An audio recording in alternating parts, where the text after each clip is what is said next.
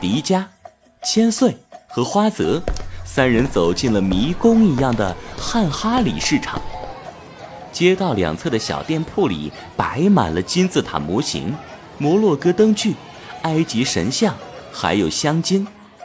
人群之中，经常有头顶着埃及大饼的男人穿行而过，喷香的芝麻味儿让迪迦的口水都要流出来了。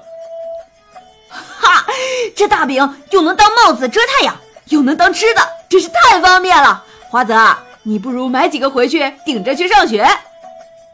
上学？你当我傻呀？同学和老师一定会笑话我。笑话什么呀？以后你上体育课就顶着个大饼，饿了累了就咬一口，不吃就当防晒帽。这样一来，你就可以同时拥有健康的身体和白白的脸蛋儿。啊，听你这么一说，似乎有点道理呀。以后我上完体育课就不用敷面膜了。对呀，一白遮九丑。只要你白白的，就一定能保持无与伦比的魅力。有可能你还会是咱们学校的第一小白脸。哇，太棒了吧！可是我怎么觉得你像是在骂我呢？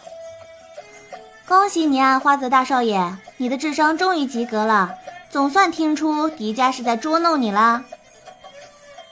啊，迪迦，你又想让我出场？我我我竟然又让你得逞了！言归正传，啊千惠，大红熊不是说第二颗创世宝石在金字塔里面吗？你怎么带我们来逛菜市场啊？这不是菜市场！迪迦总是没正经。千岁，咱俩不理他。你带我们来这里，一定是因为金字塔被搬到市场里来了，对不对？听了花泽这么一说，千岁又抡起平板电脑，轻轻地拍在花泽的脑袋上。哎呦！金字塔有一百三十六米高，相当于一栋四十层的高楼大厦了。你以为是模型吗？想搬就搬！哎呦，你可别打他脑袋了，本来智商就不够用，你这一下，怕是把他本来就不高的智商又砸掉一半。可花泽。却揉了揉脑袋，带着一脸幸福的看向了千岁。好舒服呀，千岁同学，能不能再来一下？无语。哎，这么累的活，还是我替千岁来动手吧。花泽，我来揍你。嗯，你别过来呀，谁稀罕你呀？哎呀！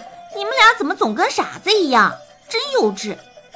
金字塔是一个开放景区，每天来来回回那么多游客，创世宝石如果很明显就被找到的话，早就被人发现了。对呀，有道理呀，还是千岁想的周到。